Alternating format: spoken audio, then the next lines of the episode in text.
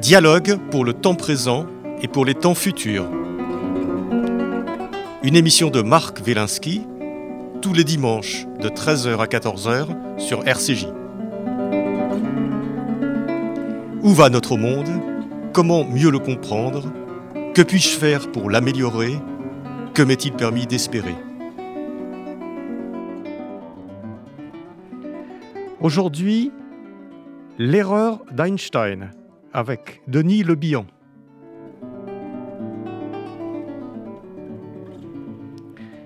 Denis Le Bihan, bonjour. Bonjour. Euh, vous êtes euh, membre de l'Académie des sciences, vous êtes docteur en médecine et en physique. Alors vous allez nous expliquer comment on peut être à la fois euh, médecin et physicien, même si en anglais, d'ailleurs, médecin se dit physician. Oui, ça ressemble. Voilà, donc on reviendra dessus. Vous êtes directeur de recherche au commissariat à l'énergie atomique, euh, fondateur de euh, Neurospin. Vous nous expliquerez aussi ce que ce que c'est, qui est une, un institut de neuroimagerie magnétique un très haut champ euh, qui se trouve à Saclay, c'est ça? Euh, Donc vous êtes un, spécialiste et un des acteurs de de l'imagerie médicale, euh, pourrait-on dire. Et on, va parler aujourd'hui de, votre dernier livre, un livre absolument passionnant qui est passé, qui, qui a été publié aux éditions Odile Jacob et que vous avez intitulé L'erreur d'Einstein aux confins du cerveau et du cosmos. Alors, c'est un livre tout à, fait, tout à fait impressionnant, passionnant, un petit peu difficile par certains moments, donc on va faire une petite introduction pour permettre à nos lecteurs, après, d'aller le lire dans, de bonnes conditions, et, notamment parce que vous faites quelque chose d'absolument euh, étonnant, c'est que vous rapprochez la physique euh, et notamment la physique contemporaine, la relativité, la physique quantique, du fonctionnement du cerveau alors que ce sont deux choses qui, a priori, sont disjointes. Et vous-même, vous pouvez le faire parce que vous êtes à la fois physicien et médecin. Alors, comment est-ce que vous avez pu faire cette, jonction? Euh, Ça n'a pas été facile, mais j'ai eu beaucoup de chance dans ma vie, je crois. on m'a aidé. Bon, en fait, il semble que je, suis devenu euh, médecin parce, à cause d'une émission de télévision que j'ai vue, j'avais 5 ans. C'était une émission de radiologie. Je vois encore les images hein, d'un enfant qui avalait un produit de contraste. Et mes parents m'ont dit, ah, tu as été scotché à partir de là, tu as dit, je veux être médecin. Voilà. Donc, euh, bah, je suis devenu médecin. Pas n'importe quel médecin. Euh, c'est l'imagerie médicale déjà à ce moment-là. Oui, oui, justement. Mais, mais, je, bon, je vais pas dire radiologue. Euh, bon, médecin. Mais c'est vrai que je suis devenu radiologue aussi. Voilà. Mais dans, quand je suis devenu adolescent, j'ai commencé à m'intéresser au cerveau. Je dis, je vais être neurochirurgien. Donc, en fait, mon objectif c'était de devenir neurochirurgien. Et en parallèle, mon grand-père était jardinier et euh, il avait dans, dans, son jardin un petit livre qui s'appelait L'Amanac Vermeau. Bon, je ne sais pas si ça existe encore, bon, c'est du truc. Ah, ça doit exister, Vermeau. Et donc, Je, je, le lisais, j'avais 11-12 ans, vous voyez. Et dedans, il y avait des choses de météo, euh, du genre, quand le soleil est rouge le soir, il va faire beau le lendemain c'est impressionnant. Et donc, j'ai voulu creuser ça. Voilà. Et donc, je suis allé à la bibliothèque municipale, j'ai potassé tous les bouquins, j'ai appris la physique tout seul. Donc, euh, j'avais 13, 14, 15 ans, j'ai appris les, équations, euh, les calculs différentiels, tout ça, parce qu'en météo, c'est fondamental. Et je suis devenu accro de la météo. Donc, c'est comme ça que j'ai découvert dans, les rayons la, théorie de relativité aussi. Donc, j'ai lu quelques, quelques livres qui avaient été écrits par, par, par Einstein. Donc, au lycée, c'était assez facile parce que j'avais déjà appris un petit peu à l'avance. Mais le problème, c'est arrivé en terminale. Euh, bon, je vais être neurochirurgien, mais enfin la physique, c'est quand même bien aussi, quoi. Et j'ai hésité et je, je, me suis inscrit en prépa, je me suis inscrit euh, à la salle pétrière. Et puis finalement, j'ai fait médecine. Et au bout d'un an, deux ans, euh, j'ai pas été satisfait par l'enseignement, euh, parce que j'avais à apprendre en physique et en chimie. Donc j'ai décidé de faire études de physique. J'ai fait donc ma licence, mon maîtrise et un DEA de physique des particules, ma thèse de physique. Voilà, en, ce qu'on appelle en time sharing, en temps partagé. Mon internat a duré dix ans. Vous voyez, je faisais une année en médecine, en internat, donc neurochirurgie puis radiologie, et puis une année en physique. Voilà. Et puis là, le coup de chance, mais énorme, énorme. Dans les années 80, l'IRM, l'imagerie par résonance magnétique, arrive en France. Et on m'a proposé, parce que j'étais radiologue et qu'on savait que j'étais physicien, de travailler sur les premières ah bah machines oui, françaises. Vous la personne euh, idoine. Et, voilà. et donc depuis, bah, je, suis donc, je suis devenu neurochirurgien radiologue. Et depuis, j'ai continué à faire de l'imagerie médicale. Voilà. Alors justement, si on revient un petit peu sur l'imagerie médicale avant de, pénétrer un peu plus avant dans votre euh, livre, hein, L'erreur d'Einstein, euh, est-ce que euh, cette imagerie médicale a fait des progrès considérables euh, ces 20 ou 30 dernières années? Et c'est un peu ça qui nous permet euh, une connaissance du cerveau euh, de plus en plus, de plus, en plus fine. Oui, oui. Donc, un de mes objectifs quand je voulais devenir neurochirurgien, je, je, l'ai réalisé qu'après, c'est bien sûr soigner des patients, mais c'était aussi comprendre le cerveau. Mais c'est c'est pas en, en, touchant au cerveau, enfin au sens même propre, quand vous êtes neurochirurgien, qu'on peut comprendre son, fonctionnement euh, intime. Donc l'imagerie permet, surtout chez l'homme, hein, vous n'allez pas disséquer le cerveau de gens qui sont, qui sont pas malades, hein, donc qui, sont bien portants. Vous avez avec l'imagerie un moyen, au sens large, d'accéder au fonctionnement, à l'anatomie fine du cerveau et au fonctionnement du cerveau, de faire des hypothèses, de les tester. Et, donc c'est comme ça que l'imagerie euh, moderne qui qui a commencé dans les années 70-80, a complètement changé notre, euh, notre compréhension du cerveau. Oui, parce qu'on voit, on a une représentation du, du fonctionnement même du, du, cerveau. on ne voit pas que l'organe euh, fixe, comme si aujourd'hui on a des images qui, qui dépassent la, la réalité. C'est-à-dire que euh, si vous prenez un cerveau et que vous le disséquez, ben vous verrez la matière grise, la matière blanche, mais vous ne verrez pas les connexions. Rappelez-nous en deux mots la matière grise. Alors oui, c'est très important. Euh, donc, le cerveau est constitué, euh, c'est 1,3 kg à peu près, hein, c'est la, grosse boule qu'on a entre les deux oreilles. Euh, donc, les neurones, qui sont les, cellules élémentaires du, système nerveux, sont beaucoup localisés à la surface du cerveau, qui est très très plissé. Donc il y en a à peu près au total 80, 80 millions de, neurones. Euh, euh, mais il y a aussi au centre du cerveau. Mais ces, régions qui sont à, la surface du cerveau ont besoin de communiquer. Donc elles sont connectées par des fibres qu'on appelle des axones qui sont entourés de myéline, un, manchon graisseux qui sert d'isolant. Donc la matière blanche, ce qu'on appelle la matière blanche, ce sont ces connexions entre euh, toutes les régions euh, cérébrales. Voilà. Et dans, le, Donc ce qu'on appelle la matière grise, communément, on dit de la matière grise, c'est l'aspect neuronal. Ce sont les neurones qui tapissent le cerveau. La matière blanche, c'est l'aspect euh, les connexions. Voilà. Mais on, a, on a un peu trop, à mon avis, zapper, entre guillemets, la matière blanche. On parle toujours de matière grise. Hein, Mais sans les connexions, la matière grise ne vaut rien. Hein. Un, bébé, à la naissance, chaque neurone a, à peu près 500 connexions. Hein. Imaginez un, téléphone portable avec 500 contacts. À la fin de l'adolescence, chaque neurone est connecté à 10 000. Vous voyez? On a moins de neurones. à partir de 2-3 ans, on, commence à perdre des neurones. Mais par contre, on augmente le nombre de connexions. Ce qui prouve bien que ce sont les connexions qui sont peut-être plus importantes. Déjà, voir les neurones, sinon il n'y a pas de connexion. Mais la richesse des connexions, c'est ça qui fait, qui fait le cerveau. Vous voyez? Et, donc, mon, modèle, ce que j'ai introduit, c'est justement le, le, connectome cérébral c'est ça.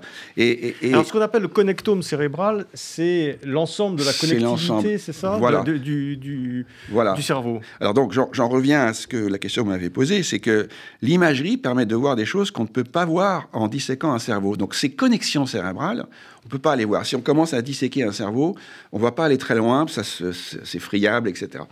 Donc, la méthode que j'ai inventée il y a 35 ans maintenant, qui s'appelle l'imagerie de diffusion, l'imagerie en particulier du tenseur de diffusion, c'est une méthode qui permet, en, regardant le mouvement brownien des molécules d'eau, donc c'est un des articles d'Einstein de 1905 déjà, hein, c'est vraiment un héritage d'Einstein, on, voit que dans le sens de ces fibres, les molécules d'eau, elles diffusent plus rapidement que dans le sens perpendiculaire. Bon, c'est assez intuitif. Hein. Voilà. Mais si on fait des images, ces méthodes que j'ai inventées donc de, diffusion, qui sont sensibles à ce mouvement brownien, eh bien, il suffit de dire dans quelle direction, à tel endroit du cerveau, la diffusion est la plus rapide. À ce moment-là, je peux dire, bah donc les fibres, sont alignées avec cette direction. Grâce à des traitements informatiques, vous faites ça sur l'ensemble du cerveau, et vous avez ces images euh, époustouflantes, hein, en couleur, à trois dimensions, vous avez dû voir ça, euh, donc du câblage intracérébral. L'imagerie permet de voir ça, mais pas la dissection. Vous voyez, donc on a dépassé, on a dépassé l'anatomie. Alors attention, ces images, c'est un peu ce que je dis parfois, ce sont les images où vous êtes dans un, dans un hélicoptère au-dessus de Paris le soir, euh, la nuit, vous voyez les routes parce que vous avez les phares des voitures qui sont allumés. Mais, mais euh, donc vous pouvez reconstituer le trajet des routes à partir de ces phares, c'est comme les molécules d'eau. Mais vous n'avez aucun, aucune information sur telle voiture où elle va. Donc aujourd'hui, on n'est pas encore capable de voir comment l'influx nerveux euh, circule dans le cerveau. Il y a des techniques comme l'électrocéphalographie, la magnétocéphalographie, qui quand même nous donnent des indications, mais ça reste, euh, ça reste extrêmement grossier. On n'est pas capable de suivre l'influx nerveux comme moi j'aimerais le voir en tout cas. Alors, Denis Le, lorsqu'on lit votre livre, hein, L'erreur d'Einstein, euh, édition Odile Jacob, lorsqu'on lit votre livre, on a l'impression qu'on est à l'aube de la connaissance du cerveau. C'est-à-dire qu'on commence tout juste à, entrevoir la façon dont peut-être le cerveau fonctionne. Absolument. C'est exactement. Bah, ça me fait plaisir que vous dites ça parce que tout le monde n'est peut-être pas d'accord avec ça. Beaucoup pensent qu'on connaît beaucoup de choses dans le cerveau. C'est vrai que le neurone a été découvert par euh, Caral au début du XXe siècle. Donc le neurone et les, régions cérébrales, rue Broca, Broca, donc le chirurgien français qui a découvert les régions cérébrales avec son patient de Bicêtre. Donc tout ça, on connaît. Je, voilà, je ne dis pas qu'on commence à découvrir le cerveau. Mais, et c'est ça qui est important, je crois, on essaie d'expliquer le cerveau aujourd'hui à partir de ses connaissances microscopiques. Hein, voyez Un peu comme si on, expliquait, on voulait expliquer l'univers à partir des, des électrons et des, noyaux atomiques. Donc dans mon livre, je donne un exemple de, des marées. Hein. Là, je, suis breton, marin. Euh, dans les marées, aujourd'hui, on sait très bien les calculer avec les équations de Newton ou encore mieux d'Einstein. Voilà. Mais ça viendrait à personne de calculer les marées hautes et basses à partir de chaque molécule d'eau. D'abord, on ne saurait pas le faire parce qu'il faudrait une puissance de calcul incroyable. Mais en plus, on ne sait toujours pas vraiment ce que c'est que de l'eau liquide. Il hein. faut, voir où on en est aujourd'hui. Hein. On parle du cerveau, mais même de l'eau dans un verre, on ne sait pas trop ce que c'est. Hein. on sait un peu, mais on ne sait pas tout. Donc, euh, donc aujourd'hui, grâce aux méthodes, euh, bah, grâce à la physique, grâce aux sciences euh, computationnelles, c'est-à-dire donc et à l'informatique, on peut approcher le cerveau sur le plan global. Et c'est ça, mon combat, c'est un peu ça, c'est-à-dire donc de ne pas partir de, de, l'élément microscopique pour reconstruire le cerveau. Je ne dis pas que c'est pas important, qu'il ne faut pas le faire, hein, je le fais aussi, hein. mais il faut aussi l'approche par le, par le haut, je ne sais pas comment l'appeler, globale les deux se mélangeant, bien sûr, forcément. Mais c'est le gros problème aujourd'hui en physique. Vous avez l'univers, la cosmologie qui repose sur la réalité générale, le, trou noir qui a été montré il y a deux jours, c'est la, démonstration époustouflante qu'Einstein avait raison. Et vous avez la mécanique quantique qui explique les noyaux, la structure de la matière. Mais aujourd'hui, on ne sait pas mettre les deux ensemble. Hein. on ne sait pas mettre les deux ensemble. Vous avez la théorie des cordes, etc. Mais on ne sait pas au point encore. Hein. Donc, on n'arrive pas à mettre ensemble, dans un même modèle physique de l'univers, la mécanique quantique et la théorie générale. Donc, pour le cerveau, ça va être, à mon avis, la même chose. C'est-à-dire qu'il y a l'approche globale que je défends, mais je ne suis pas le seul. Il y en a d'autres. Hein, Freestone, Brixpeer, il y en a d'autres. Euh, et puis, l'approche euh, neurobiologique euh, microscopique euh, qui ne sont pas incompatibles. Mais voilà, il faut voir le cerveau parler debout, si j'ose dire. Alors, euh, Denis Lebian, en quoi est-ce que les progrès euh, du XXe siècle et du XXIe siècle dans le domaine de la physique nous permettent de mieux, de mieux appréhender le fonctionnement du cerveau? Parce que on pourrait penser, pas nous, les scientifiques depuis longtemps, il y, a, un corps médical et puis il y a des physiciens et puis ils se parlent de temps en temps, mais on n'a pas l'impression qu'on ait besoin de connaître la cosmologie pour savoir comment fonctionne le cerveau. C'est autre chose, c'est du vivant. En quoi est-ce que la physique apporte quelque chose, un éclairage nouveau Alors, pour en parler pendant longtemps, donc je vais tâcher d'être court. Voilà, Alors, déjà, on, va essayer de faire simple. Bon, déjà, il y a l'imagerie. Bah, l'imagerie, c'est de la physique quand même. Hein D'accord, donc je vous ai parlé de l'IRM. L'IRM repose sur la mécanique quantique. L'imagerie de diffusion repose sur la théorie de, enfin, ce que Einstein a montré entre mouvement brownien et, euh, diffusion. Et puis il y a une autre méthode, la médecine nucléaire, avec l'imagerie par euh, émission de positons, qui repose sur un autre article d'Einstein, qui est l'effet photoélectrique, euh, donc 1905, pour lequel il y a le prix Nobel d'ailleurs. Donc vous voyez, ça repose beaucoup sur Einstein, la physique d'Einstein quand même, l'imagerie. Voilà. Mais on va dire c'est technique, c'est un moyen d'explorer le cerveau.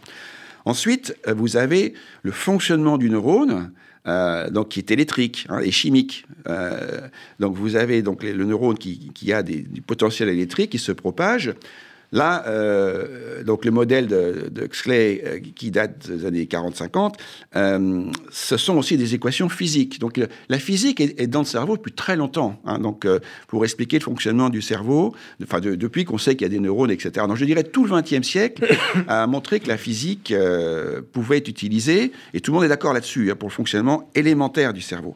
Ce qui est nouveau avec l'approche de mon livre, c'est que j'ai réalisé qu'il y avait un domaine de la physique qui n'avait pas encore été utilisé pour le cerveau, qui est celui de la théorie de la relativité. Voilà, et c'est ça qui est nouveau.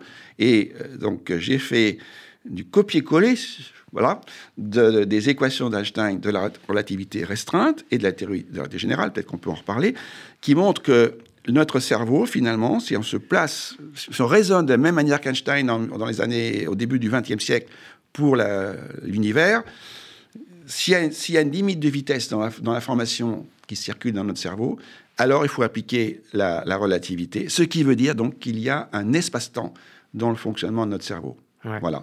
Alors, on, va revenir un petit peu quand même sur cette notion de relativité et d'espace-temps, euh, parce que euh, on va essayer d'expliquer de façon euh, le plus pédagogique possible des choses qui ne sont pas évidentes à comprendre, mais on D'abord, euh, vous, intitulez euh, ce, livre L'erreur d'Einstein. Donc on prend ça, on se dit, bon, euh, qu'est-ce qu'il va nous raconter? Quelle est l'erreur d'Einstein? En fait, c'est le fil conducteur de, votre, de votre, livre, cette erreur d'Einstein. Et on s'aperçoit que ce n'est pas une erreur. Voilà. Donc, je, tout de suite, je, quand, parce qu'il y a des gens qui disent oh c'est un peu prétentieux l'erreur d'Einstein, il se serait trompé. Je dis non, c'est pas moi, c'est pas moi. Moi, j'ai jamais osé dire que Einstein s'était trompé. Non, c'est lui qui dit. C'est lui qui a dit, voilà. Mais c'est vrai quand on quand on ne sait pas, on dit oh là, bon, non, pas du tout. c'est Einstein qui a dit. on peut peut-être résumer rapidement de quoi il s'agit. Hein, voilà.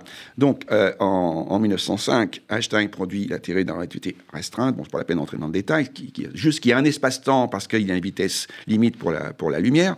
En, il, a, mis dix ans pour arriver à, sortir la, théorie de la gravité générale, tout simplement parce qu'il euh, n'arrivait pas à caser la gravité dans, son espace-temps euh, de 1905. En, très simple, euh, si le Soleil disparaît tout de suite, là, il faudra 8 minutes avant qu'on s'en aperçoive. D'abord parce que la lumière va mettre 8 minutes pour nous arriver. Quand elle va disparaître, il faudra attendre 8 minutes. Mais même pour la gravité. Alors pour Newton, euh, la gravité, elle se, manifeste instantanément. Donc pour Einstein, c'est pas possible, puisque moi, je, Monsieur Einstein, j'ai dit qu'il y a une limite de vitesse. Voilà. Donc il a, il a trouvé que le seul moyen d'en sortir, c'était que cet espace-temps qu'il avait introduit devait être courbé. Voilà, par les, par, les, par les planètes, les galaxies, etc. Donc il y, a une courbure de l'espace-temps. Donc c'est ça la théorie de la, relativité, relativité euh, générale. Voilà. C'est-à-dire que le, temps n'est plus un absolu, le, temps... Le, temps, le temps est relatif et, est, distordu par, euh, par la gravitation. Voilà. Donc euh, donc c'est important de, de réaliser ça. Voilà. Donc, il a fait cette, alors cette erreur. Voilà. Donc je continue. Donc, donc en 1917, donc il a écrit son équation qui, qui est magnifique entre nous. C'est une E égale MC2, c'est très beau. Hein. Tout le monde sait ce que tout, le monde a entendu parler de E égale MC2. C'est très facile à démontrer. Hein. mais l'autre équation, elle est quand même beaucoup plus difficile. Bon, peu importe, mais elle est très simple. Et là, il s'est dit, mais cette équation-là, telle qu'elle a, euh, bah, l'univers serait pas stable. Il peut, parce que justement, toutes ces, toutes ces galaxies, toutes ces planètes vont s'attirer les unes sur les autres. À un moment donné, l'univers va, s'écraser.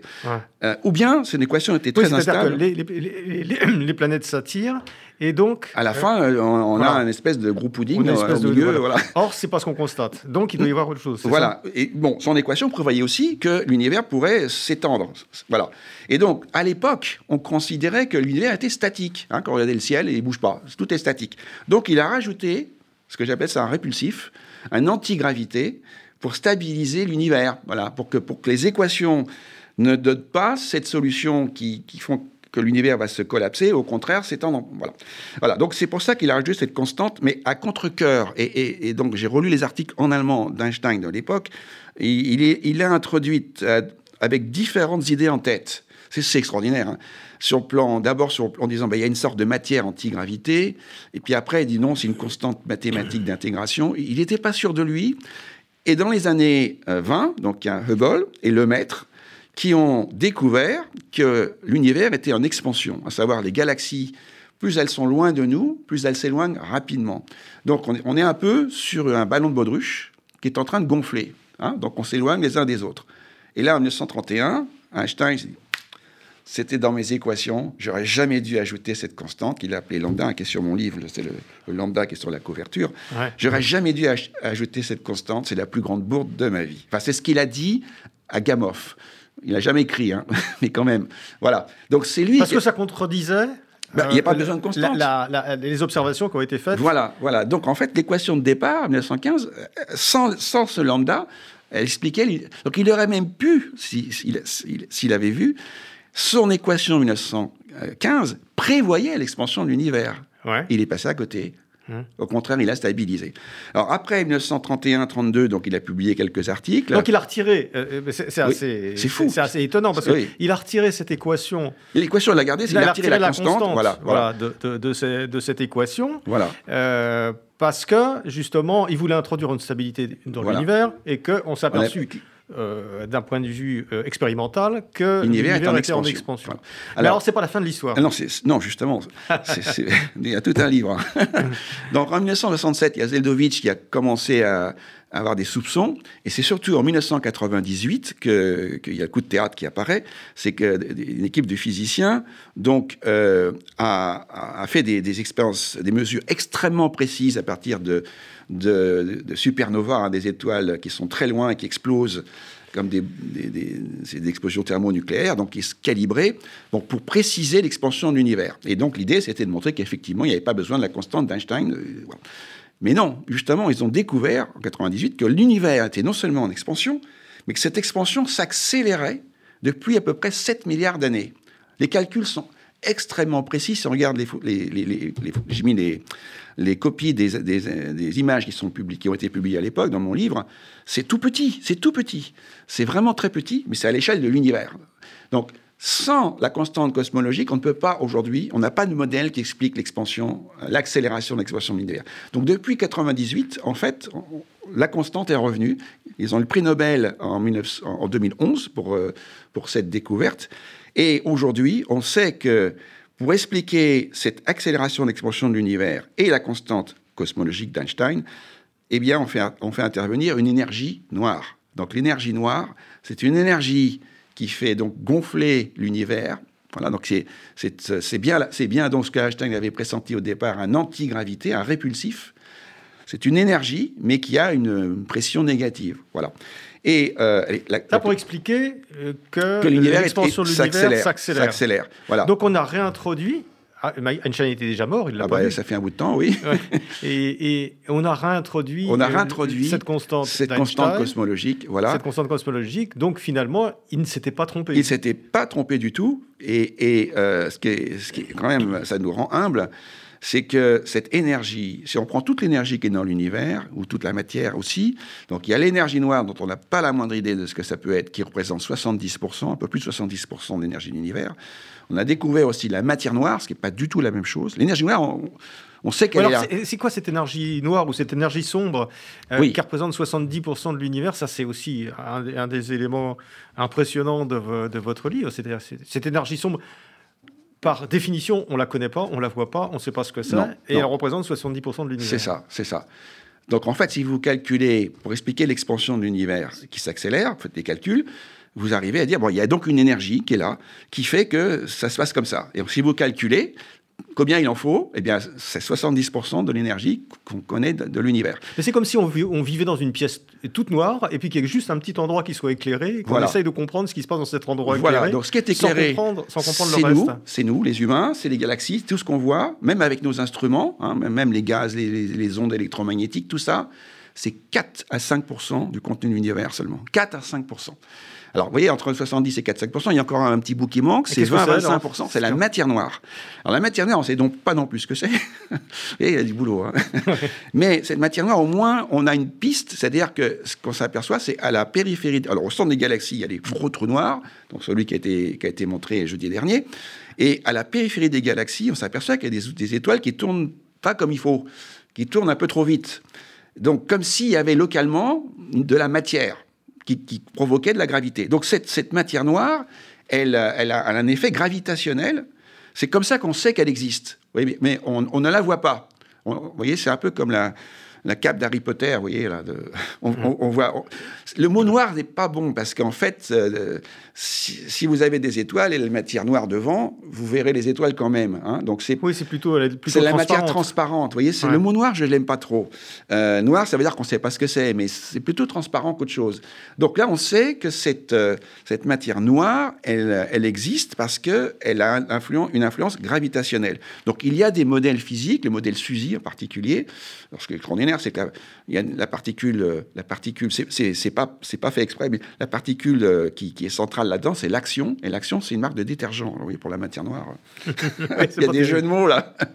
voilà. Donc il y, a, un modèle pour expliquer la matière noire qui est le modèle SUSY, mais bon, beaucoup sont pas convaincus du modèle du tout, donc on ne sait pas. L'énergie noire, c'est zéro. On n'a aucune piste, rien. Mais alors, ce que vous êtes en train de nous dire, c'est qu'on essaie de comprendre l'univers en ne percevant que 4 à 5 ben, de, ça. Eh ben, vous avez tout compris. C'est comme si on essayait de comprendre ce que c'est qu'un animal en ayant un, bout, un bout d'ongle. Voilà, c'est ça, un bout d'ongle, oui, c'est ça. C'est ça. Donc, et, est-ce qu'on a une chance de, de, de, d'en oh, bah savoir un petit peu plus Je suis optimiste, oui. oui, oui, oui. Alors justement, dans le cerveau, euh, oui, parce que vous revenez. Alors, on va revenir sur le cerveau. Est-ce que euh, dans votre livre, vous, vous passez euh, constamment, chapitre après eh ben chapitre, de la cosmologie, etc., au ben, cerveau. Exprès, et, et, donc, on se promène entre le cerveau et l'espace. Donc, alors là, si on revient dans, dans, le, dans le cerveau, la conséquence de toutes ces découvertes, Qu'est-ce que c'est concrètement alors, bon, pour revoir les choses un petit peu dans, dans, l'ordre, qui n'est pas forcément l'ordre du livre d'ailleurs. Euh, donc, la théorie de la relativité restreinte d'Einstein, c'est de dire, puisqu'il y a une vitesse limite dans l'univers, alors le temps est relatif. Bon, donc il y a un espace-temps. Dans le cerveau, je me suis mis euh, à la place du raisonnement d'Einstein, et, donc si on prend les, potentiels d'action, donc ces influx nerveux qui circulent le long des, fibres du connectome, eh bien il y a une vitesse limite aussi. Alors c'est plus compliqué parce que la vitesse limite dépend de la taille des, fibres. Mais on va passer là-dessus. Mettons une vitesse limite. Donc le temps dans le cerveau est aussi relatif. Je, donne comme exemple euh, ce que tous mes collègues et moi-même euh, faisons en faisant l'imagerie par euh, résonance magnétique. Donc on voit, on voit la du cerveau, mais on voit aussi les régions qui s'allument. Vous voyez, quand je parle, quand vous m'écoutez, quand vous regardez quelque chose, on voit des tas de régions qui s'activent. C'est fantastique. on voit ça en direct, en temps réel. Mais peut-être que l'erreur que l'on fait, c'est qu'on voit une région qui s'allume à l'avant du cerveau, une à l'arrière. Dit bon, ces deux régions-là sont en train de, de, faire quelque chose.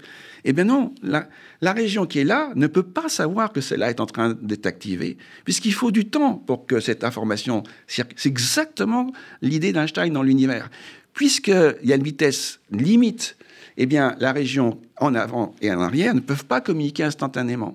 Non, pas instantanément, mais c'est quelques fractions de. Ah, bah oui, mais c'est comme le Soleil et la Terre, il y a 8 minutes. Oui, mais tout est là. Donc mais là, ça ne met pas 8 minutes.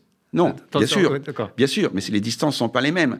Mais on, a un peu oublié le fait que cet aspect temporel fait que finalement le présent n'existe pas dans le cerveau. Ça ne veut rien dire. La simultanéité, c'est quoi La région qui est là et celle-là sont allumées en même temps, simultanément? Pas du tout. Elles, se succèdent dans le temps. Donc vous pouvez rebâtir complètement un modèle du fonctionnement cérébral à partir des équations de la relativité d'Einstein. Voilà, donc vous avez un espace-temps. Mais ça va beaucoup plus loin que ça. Donc, comme je vous l'ai dit tout à l'heure, le Soleil, euh, l'étoile, même nous, on courbe l'espace-temps. Hein. si, vous allez sur un trampoline euh, et qu'on vous met une boule de pétanque sur le trampoline, elle va rouler à vos pieds, hein, puisque vous déformez le trampoline. C'est pas vous qui attirez la boule de pétanque, hein, d'accord Eh bien, dans l'univers, c'est pareil. le Soleil n'attire pas la Terre. La Terre ne nous attire pas elle déforme l'espace-temps, et nous, on, roule à ses pieds. Vous voyez? C'est ça. Eh bien, dans le cerveau, c'est exactement la même chose, d'après moi. Donc, ces régions qui s'activent, elles courbent l'espace-temps, et on a ce qu'on appelle des... Ben, ce sont des lignes. Des, lignes L'influx nerveux va circuler dans le cerveau en fonction de ces courbures. Un peu comme si vous avez un, un billard, vous savez, un billard électrique, où vous avez des petites manettes pour faire circuler des billes. Eh bien, c'est ça qui se passe dans notre cerveau. Chaque manette, ce sont des régions du cerveau qui s'activent, et bon, vous allez faire que l'activation va passer par-ci, par-là, etc. Voilà, donc c'est ça l'idée, c'est que les masses, les masses de l'univers qui courbent l'espace-temps, ce sont les régions cérébrales, les amas de neurones qui s'activent. Et l'information circule entre ces, entre ces régions-là en fonction de cette courbure. Voilà. Donc ça, c'est la relativité générale appliquée au cerveau. Mais là où je vais beaucoup plus loin, et ça c'est vraiment très philosophique, je dirais, la, donc l'énergie noire, euh, de la constante de cosmologie d'Einstein, vous pouvez l'écrire sous la forme d'une énergie, comme je vous ai dit, qui existe, en plus de l'énergie de l'univers, une énergie qu'on ne connaît pas. Mais dans le cerveau, nous, on sait que on n'est pas tout seul. Il y a 8 milliards de cerveaux humains sur Terre avec, qui avec lesquels on peut interagir potentiellement. Et puis, vous avez tous ceux qui ne sont, qui sont plus là. Quand vous avez un livre de, Victor Hugo, ou vous jouez une œuvre de Mozart, euh, vous, vous êtes, votre, votre connectome cérébral est, affecté parce que vous lisez, ce que vous entendez, ou que vous jouez, ou que vous, vous regardez un tableau. Donc, finalement, il y a ces, ces, informations qui viennent des autres, qui n'existent qui n'existent plus, modifient votre courbure, de, la courbure de votre espace-temps propre. Donc, donc, cette constante cosmologique, appliquée au cerveau, elle a une explication, elle, plus claire. Donc, ce ne serait pas l'énergie noire, ce serait nos interactions avec l'environnement et les autres, des interactions sociales. Voilà. Donc, j'en suis. on peut en discuter parce que c'est très, très euh, intéressant. Mais dans le coup, je me suis remis à l'envers en disant bah alors, l'énergie noire, est-ce que ce ne serait pas l'existence d'autres univers, les multivers, des univers multiples. Ah oui, vous faites euh, constamment un jeu de ping-pong entre oui, oui. et, donc oui, j'ai découvert que euh, les pistes sur les multivers, elles existaient. Il y a vraiment des rien n'est prouvé. Hein. Pas Juste si on revient un tout petit peu euh, avant sur sur cette application de la, la, des lois de la relativité au, au cerveau. Donc on a l'impression déjà qu'effectivement jusqu'à maintenant on voyait les cerveaux en gros en trois dimensions on voyait une image, mais c'était, ça restait une image euh, euh, en, trois dimensions, qu'on n'avait pas vu cette, euh, cette, quatrième dimension. Il y en a peut-être d'autres d'ailleurs, pour compliquer les choses. Mais en tout cas, on n'avait pas vu cette dimension temporelle. Et ça, ça permettrait de traiter de façon complètement différente un certain nombre de maladies, comme par exemple la schizophrénie ou l'autisme, parce que ce serait, d'après ce que j'ai compris, vous allez me dire si j'ai bien compris les choses, euh, ce, ne serait en fait des affections ou des affectations de, l'espace-temps du cerveau. Alors attention, je ne dis pas qu'on ne s'est pas intéressé au temps dans le cerveau. Il y a des tas d'articles scientifiques, j'ai des collègues qui travaillent sur le temps, même moi d'ailleurs aussi, la, manière dont on perçoit le temps, etc. voilà, le temps existe, le temps est, traité, est étudié, l'espace aussi, l'anatomie du cerveau. Ce qui est nouveau, c'est que je mets les deux ensemble, hein, c'est l'espace-temps. Aujourd'hui, dans l'espace, on dit telle, telle euh, galaxie est à bah, le trou noir, là, 30 000 années-lumière. Vous voyez? Années-lumière, ça veut dire quoi, années-lumière? On, mesure une distance avec des années? Vous voyez, ça a l'air de rien, mais on mesure une distance avec du temps. Donc dans le cerveau, c'est ce que j'ai voulu dire, c'est que l'espace-temps, c'est pas abstrait, c'est que il faut pas raisonner en espace et temps, c'est intriqué. Donc pour revenir à la schizophrénie, euh, ce qui a été montré avec donc, la méthode que j'ai inventée il y a 35 ans, c'est que chez les schizophrènes, il y a des anomalies de connexion cérébrale. Donc on voit que les fibres euh, sont, pas normales, donc conduisent, conduisent les influx nerveux à une vitesse qui n'est plus celle de la, vitesse qu'on attend. Vous savez que des 90 à 95 des schizophrènes entendent des voix. Voilà. Et si vous les placez dans un système IRM, vous apercevez que quand ils entendent des voix, les régions du cerveau qui, sont euh, censés être sensibles à ce qu'on entend sont activés. Donc ils entendent bien des voix. Alors vous vous dites, bah, alors s'ils entendent des voix, pourquoi moi je ne les entends pas? D'accord? En fait, il faut raisonner à l'envers. Quand vous lisez un livre, quand vous vous parlez, vous entendez des voix, mais vous savez que c'est vous. D'accord? Donc en fait, en permanence, on s'émet des messages à l'avant du cerveau, je, caricature hein, le cortex préfrontal, donc on se parle à soi-même. L'information arrive dans les régions auditives. Là, le cerveau donc reproduit des sons. C'est vous qui parlez, d'accord? Et, ensuite, le, cerveau donc analyse, comme vous reproduisez des sons, analyse ces voix. Et comme vous savez, comme votre cerveau sait lui-même que l'information a été produite par vous-même, vous savez que c'est vous qui vous parlez. Pas de problème. Mais en permanence, on se parle. Hein. Vous êtes bien d'accord. Quand on lit un livre, on, on, le lit. Mais supposez maintenant que l'information l'aspect temporel soit perdu. Donc vous avez l'information qui est partie de l'avant du cerveau, de façon inconsciente, elle arrive dans la région auditive, le cerveau dit Ah, j'entends quelque chose, mais il n'y a, plus, a plus le retour. Résultat, votre cerveau ne sait pas que c'est vous qui avez émis le message. Vous pensez que c'est Dieu qui vous parle ou je ne sais pas qui. Vous voyez Oui, ça c'est très impressionnant parce que c'est une façon de. On se dit, mais oui, mais si, ça, si c'était ça, ça, ça, explique bien des choses. Vous, il y a aussi, c'est ce qu'on pourrait appeler les, petites pathologies de la vie quotidienne. Quand, quand euh, vous parlez de l'impression de déjà vu. Ben, c'est exactement la même chose. Vous, vous, dites, euh, parfois, on est dans une salle, on, rentre dans une pièce et on a l'impression d'avoir déjà vécu cette scène. Voilà. Ça nous arrive à tous. À tout le monde. Euh, donc, il ne faut, pas s'inquiéter. Hein. Et, et, vous dites, bah, finalement, ça s'explique assez simplement. Oui par cette déconnexion euh, temporelle. Voilà, sauf que... là, ça ne durera pas longtemps et c'est pas maladif, mais c'est ça. C'est-à-dire que qu'on voit les choses, mais il y a une déconnexion qui fait qu'on a l'impression de, les voir un tout petit peu. Encore une fois, pour expliquer les choses très simplement, quand, bah, vous, vous, découvrez votre environnement, l'information, elle arrive dans, dans, le système pour, pour euh, dire ce qui se passe, mais en même temps, elle arrive dans des régions qui, sont liées, qui vont mémoriser tout cela. D'accord? Donc il y a tout un circuit de mémoire. Mais euh, normalement, vous, d'abord, vous, ressentez les choses, et puis ça va dans la mémoire. Mais imaginez qu'il y a un retard dans, la perception des choses et que ça arrive d'abord dans la mémoire. Parce qu'en permanence, le cerveau compare ce que vous avez en mémoire et, l'environnement, pour, éviter de, faire des bêtises. Donc, euh, par exemple, quand, si vous, vous glissez sur une serviette dans votre euh, baignoire, vous n'allez pas vous accrocher sur le rideau de douche, mais sur quelque chose de plus solide. Hein. Donc, c'est la, mémoire qui vous dit attention, il ne faut, pas se tromper là. Donc, si par hasard, euh, pour, pour une raison quelconque, l'information de perception est retardée par rapport à la mémoire, votre cerveau va dire Ah, c'est en mémoire, tu l'as déjà vu. Ouais. Voilà. Ouais. voilà. Ben, le schizophrène, c'est ça en pire. Donc, imaginez, vous êtes en train de regarder un film où l'image et le son sont décalés, c'est horrible. Hein. 24 heures sur 24.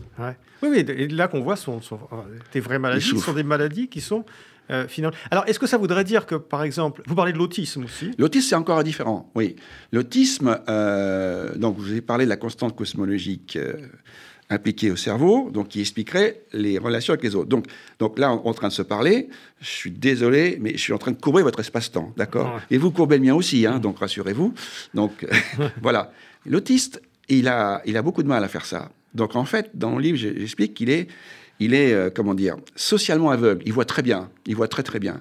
Mais on voit dans le mouvement de ses yeux qu'il capte pas. Vous voyez, donc quand on se parle, il y a des expériences extraordinaires qui ont été faites euh, dans, l'équipe où je travaille aussi au Japon, euh, où ils mettent deux personnes dans deux systèmes IRM, donc c'est plus cher, il faut deux, machines IRM, voilà, et sont en train d'interagir avec un casque audio et puis avec un écran vidéo. Voilà, donc on ne voit que les yeux de l'autre. C'est tout ce qu'on voit. Et puis là, on triche. C'est-à-dire, donc, au lieu d'envoyer en direct l'information, on la retarde de quelques secondes. Donc, ce que vous voyez, c'est le mouvement des yeux retardé de l'autre. C'est très, très désagréable. Donc, c'est un, modèle de, l'autisme. Hein. Et, donc, la personne n'arrive plus. Donc, elle l'entend, mais elle, ça colle plus, ça colle plus. Et ce qu'on voit dans le cerveau, euh, c'est qu'un certain nombre de régions du cerveau vont, vont, qui s'activaient quand il y avait bien la connexion ne s'activent plus. Et donc la, la, la, la courbure de l'espace-temps normal qui existait quand, on, quand, les deux personnes communiquaient avec leurs yeux en même temps que, leur, euh, corps allemand, l'espace-temps devient plat, la courbure disparaît. Et, et, donc, euh, bah, il n'y a, plus, a, a plus de dialogue. Mais est-ce que ça voudrait dire qu'on peut guérir ces maladies?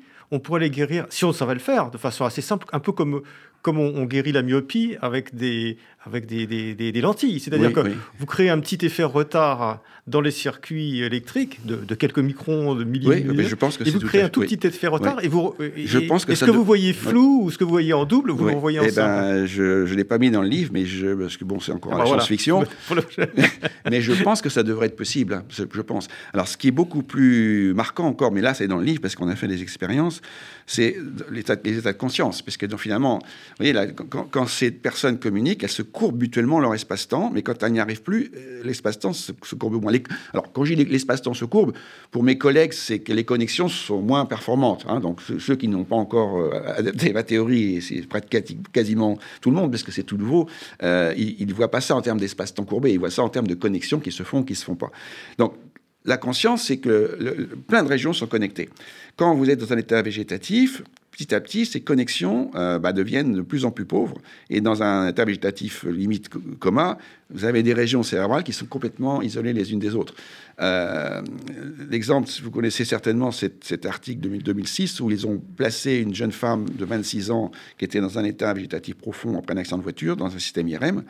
Donc quand on demande à cette dame comment vous appelez-vous, il n'y a pas de réponse, rien, ni, ni, ni elle dit rien, etc. Mais ce qu'on voit dans son cerveau, c'est que la région de Broca, hein, monsieur Daru, euh, s'active. Donc cette dame-là est en train de dire comment elle s'appelle. Madame, pouvez nous, nous dire, quand vous vous promenez dans votre maison, ce que vous voyez? Elle dit rien, rien ne se passe, figé, rien. Son cerveau, voit un certain nombre de régions qui s'activent. parce qu'elle est dans un coma, elle est dans le coma. Oui, état végétatif profond, végétatif coma, il y a plusieurs niveaux. Oui, très Mais ça veut dire qu'elle entend, qu'elle a une expérience. donc l'idée, l'idée, ce que je veux dire, c'est que les régions cérébrales fonctionnent, mais elles ne sont plus. Il y a quelque chose qui fait qu'il n'y a plus cette, euh, ces connexions qui font qu'on est conscient. Voilà. Donc, euh, euh, c'est dans mon modèle, c'est que la courbure, la courbe, et donc je le montre avec, avec les calculs que j'ai faits, la courbure qu'on attend pour ces connexions n'existe pas. Est-ce qu'on peut restaurer cette courbure et donc réveiller cette personne? Et là, on a fait l'expérience, alors pas chez l'homme, parce que bon, ben, c'est compliqué, il y a le problématique, etc. Et on a pris donc des animaux, donc des rats, anesthésiés. Alors l'anesthésie, c'est pas l'état végétatif et le coma, hein. c'est pas tout à fait la même chose. Lionel Nakache qui est venu vous voir a dû vous en parler. Euh, c'est pas tout à fait la même chose. Mais bon, peu importe, le rat, il est complètement anesthésié, rien ne se passe. Et on va se placer à un endroit bien précis, un tout petit, tout petit noyau au centre du cerveau, dans ce qu'on appelle le thalamus.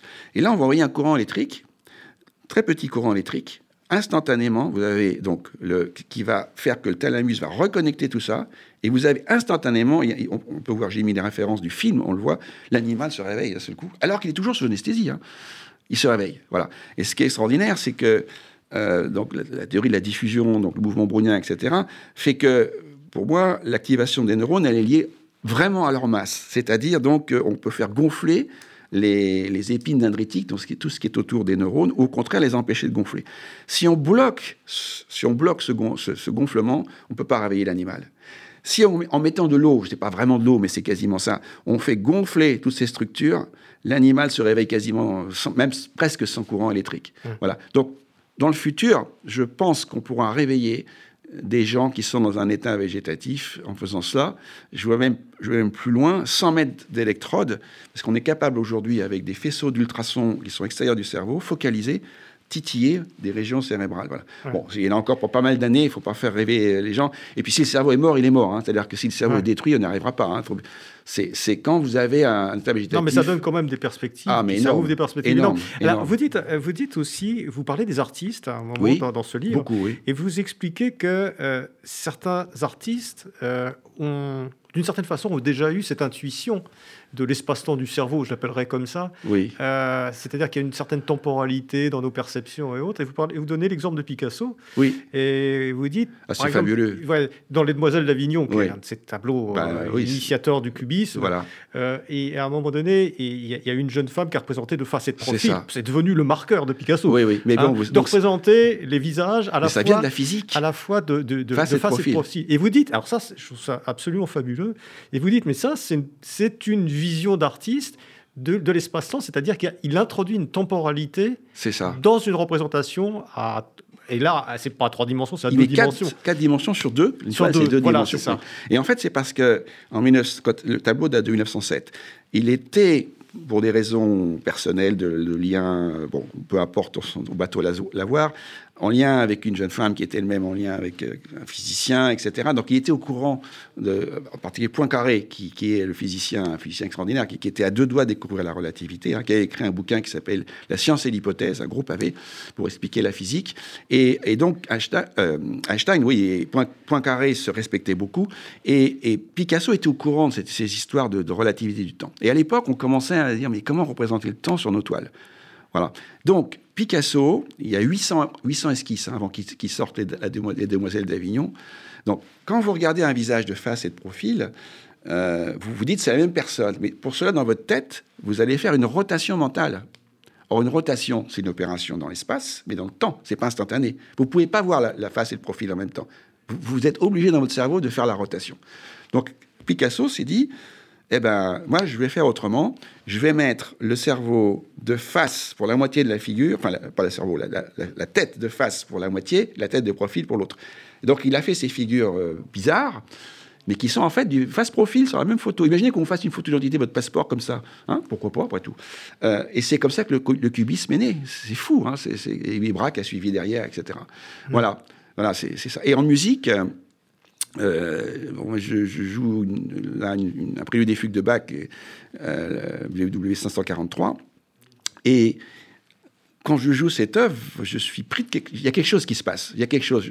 Et je l'ai, travaillé en même temps que j'écrivais mon livre. Et je suis tombé par hasard sur un enregistrement de Katia Bounashkivili, qui est très, une très bonne pianiste, qui, vit en France, je crois d'ailleurs, et qui, dans la pochette du disque, écrit, quand je joue ces, œuvres-là, donc ces bacs transcrits par Litz, hein, bon, c'est pas facile, j'ai l'impression que euh, quelque chose a changé, que, le, que l'espace et le temps se mêlent, se mêlent que, que, que l'espace n'existe plus et qu'il devient du temps, ou l'inverse.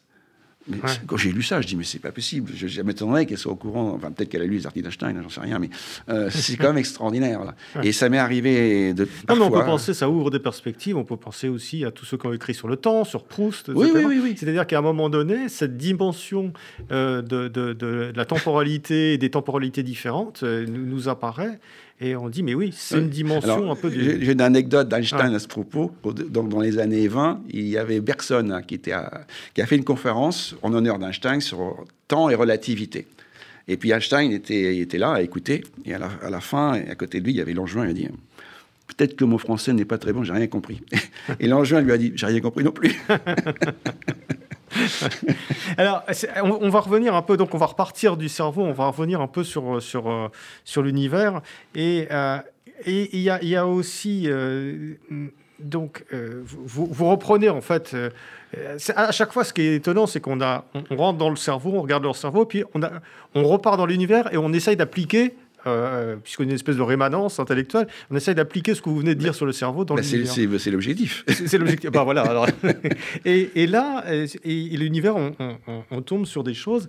Et je voudrais bien vous il nous reste quelques minutes, mais je voudrais bien que vous nous expliquiez cette, cette théorie aussi des, multivers. Oui. Parce que ça aussi, à un moment donné, on se dit, mais oui, euh, ça expliquerait euh, ça expliquerait beaucoup de choses. Alors, les multivers, c'est pas des, pas des vers de terre. C'est, non. non, non, C'est l'univers Il y a les trous de verre avec les trous noirs, mais c'est pas de ça dont il s'agit. C'est qu'en fait, notre univers ne serait pas unique. Alors là, il y a plusieurs, euh, théories qui, coexistent. Euh, bon, je ne sais pas dans quel ordre les prendre, mais par exemple, vous connaissez le chat de Schrödinger, qui est à la fois vivant et mort, voilà, et on ne sait vraiment quel est son état quand on ouvre la boîte, d'accord? C'est un gros problème. Einstein était fou de rage, cette idée-là. Non, il est mort ou il est vivant, il n'est pas les deux à la fois. Bon, bref. Donc, une, théorie des mondes multiples, ce serait que le, que le chat est bien vivant et bien mort, mais dans deux univers différents. Voilà. Donc il y a autant d'univers que de combinaisons possibles. Le problème, c'est que nous, on est où là? Dans quel univers on est? Bah oui, c'est ça la question. Ben, donc on, existerait aussi en plusieurs, en plusieurs exemplaires. Hmm. Voilà. Donc c'est une théorie des mondes multiples, des esprits multiples. mais ça a l'air loufoque, hein. mais je vous assure, c'est très sérieux qu'il y a des choses comme ça qui, sont possibles et ça va loin puisque euh, donc cette intrication d'états différents est à la base du calcul quantique, des ordinateurs quantiques qu'on est en train de fabriquer. C'est, le même principe. Hein. Donc dans, l'ordinateur quantique, vous avez différents états, différents univers qui coexistent. Et arriver au bout, bien sûr, il faut, il faut qu'ils arrivent dans un état. Voilà, c'est, ça la difficulté. Et c'est ça qu'Einstein et Schrödinger avaient en tête L'autre, les autres modèles, par exemple, c'est de se dire, vous voyez, euh, la constante de la vitesse de la lumière, la constante de la gravité, la constante de Planck, etc. Eh bien, en fait, c'est quand même bizarre que ça fait qu'on peut vivre. Ça fait que la molécule d'eau a telle structure, tel angle. C'est pour ça qu'il y a la vie sur Terre, c'est pour ça qu'on est là, avec qu'on est intelligent, etc. Et il y en a qui disent, mais, mais c'est pas possible, la, la chance est tellement faible que c'est pas possible. C'est un peu comme si dans votre maison, quelqu'un venait, et puis dans votre maison, il n'a rien vu, il n'a jamais rien vu. Il se trouve que les, la taille de, votre pantalon, de votre veste, de tous vos vêtements colle avec votre taille. Il dit, ben voilà, c'est comme ça. Voilà. Il va, il va chez le voisin et s'aperçoit que, ah ben non, il peut y avoir des vêtements avec des tailles différentes, vous voyez. Donc, en, fait, on existerait, euh, on serait des bulles, des bulles d'univers euh, qui, gonfleraient Donc, c'est l'expansion de l'univers, la constante cosmologique, hein, on en revient toujours, toujours là. Et notre constante cosmologique serait compatible avec la vie telle qu'elle existe, mais il y aurait d'autres univers avec d'autres constantes cosmologiques, d'autres valeurs de constantes, peut-être même une physique différente.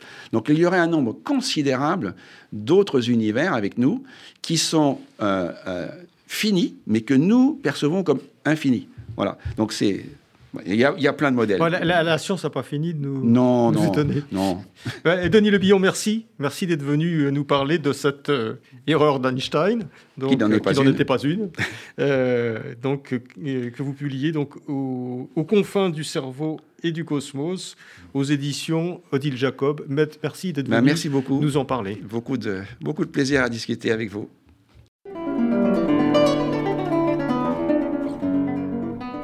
C'était Pile Poule, une émission de Marc Wielinski, que vous pouvez retrouver en podcast sur le site de Radio RCJ et sur les différentes plateformes, ainsi que sur YouTube.